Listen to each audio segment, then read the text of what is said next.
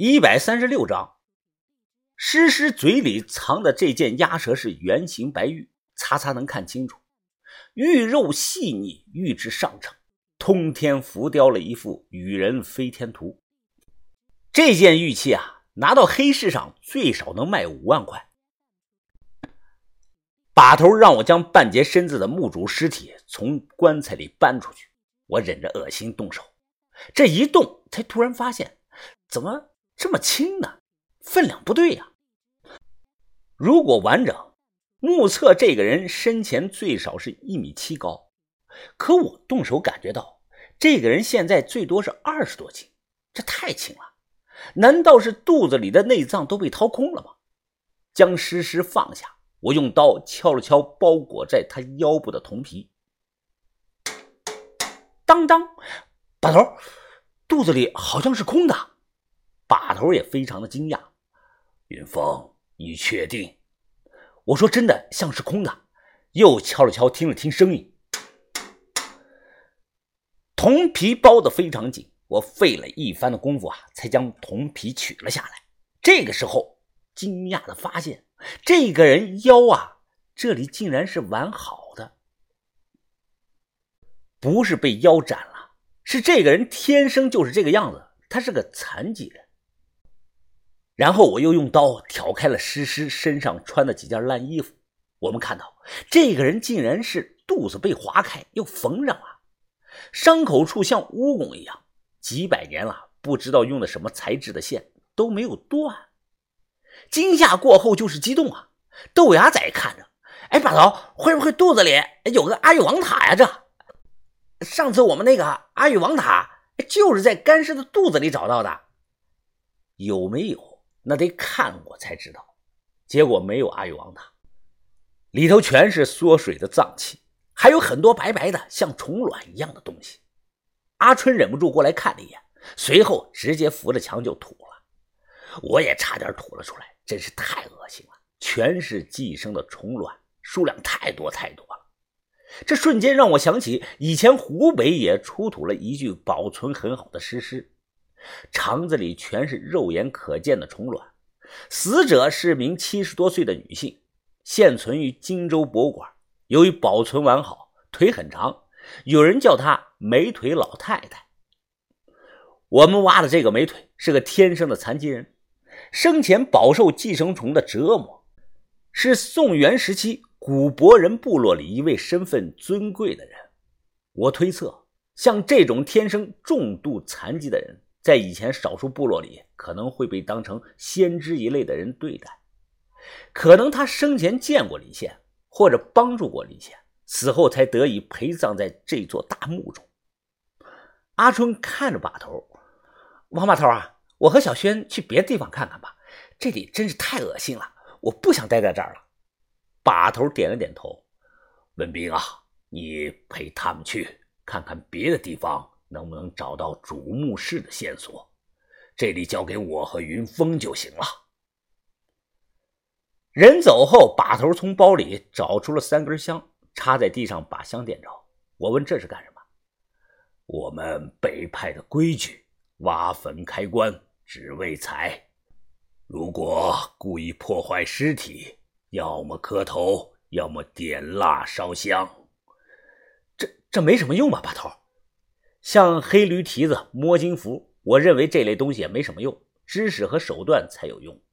把头笑，哈哈哈，就算没什么用，这是老规矩，我们求个心理安慰也好。我点了点头，剩下的时间就是在棺材里找其他的陪葬品。翻找了一会儿，我扭头一看，把头正抬头，眼睛死死地盯着墓顶看。把头，你你看什么？马上我注意到了一个细节：墓室角落插的三支香正在缓缓的燃烧，白色的烟飘了起来。当几缕烟雾飘散到墓顶后啊，瞬间消失了。这说明墓顶那里有问题啊！如果有人不信，可以做个实验，在一间密室内点上一把香，这个时候你会发现烟雾很久都散不完。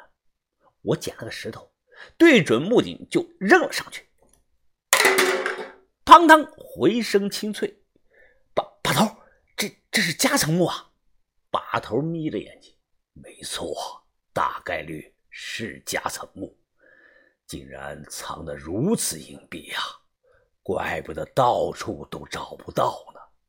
夹层木很是罕见，我知道的只有成都老关山汉墓里藏有夹层木，那座汉墓被盗了十几次，嘉诚墓室里的陪葬品一件都没丢。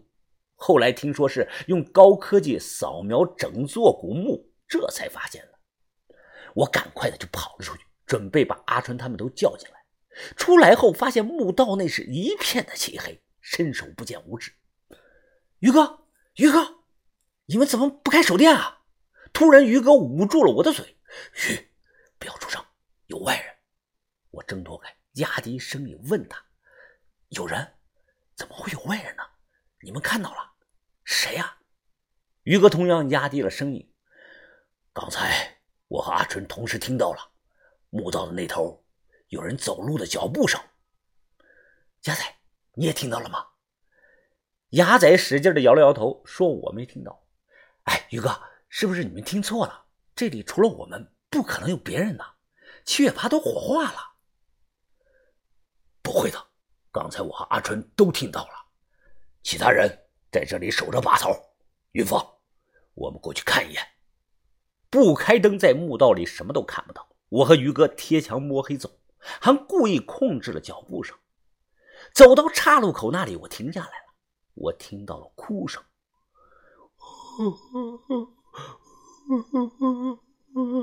像是附近有个男的在低声的哭泣。谁？我大喊了一声，和于哥同时就冲了过去，打开了手电，强光手电瞬间照亮了周围，没人呢，这干干净净的，什么都没有。于于哥，你你你有没有听到哭声啊？于哥站在我身旁，他脸色发白，点了点头。一个人可能是幻听，两个人就不太可能了。刚才确实是有个男的在哭啊，听到自己心痛痛痛痛的在扑通扑通的跳。我恐惧的小声的问着宇哥：“宇哥，要不然我们去神道那个月台那里看看吧？”好，把手电关了，别打草惊蛇，我摸墙走就行。我点了点头，当即关掉了手电，周围又陷入到了黑暗。摸着黑走到了来前的神道那里，两排石像生仍旧站在这里，是一动不动。不对呀，这有问题！怎么了？我颤抖的说：“这这些石像生有几个的位置变了。”于哥打开手电看了看，疑惑的说：“没有吧，云芳？不对，肯定是变了。”我快步的跑到中间，喘着气说道：“于哥，你注意到？”看他们眼睛看的位置没有啊？来之前，这些石像生都是直视着神道的走廊。这个，还有这个，这两个石像生的眼睛现在都向左偏了十几度呢。有人动了他们。这个时候，我喃喃自语：“墓道口，夹层墓，土山，土山。”闭上眼，我脑海中浮现出了整座大墓的结构图。瞬间睁开眼，我全身冒着冷汗，我来不及解释，连滚带爬的往回跑。于哥不知道怎么了，跟着我也跑。我明白了，那个压根就不是夹层木，那里是防盗层。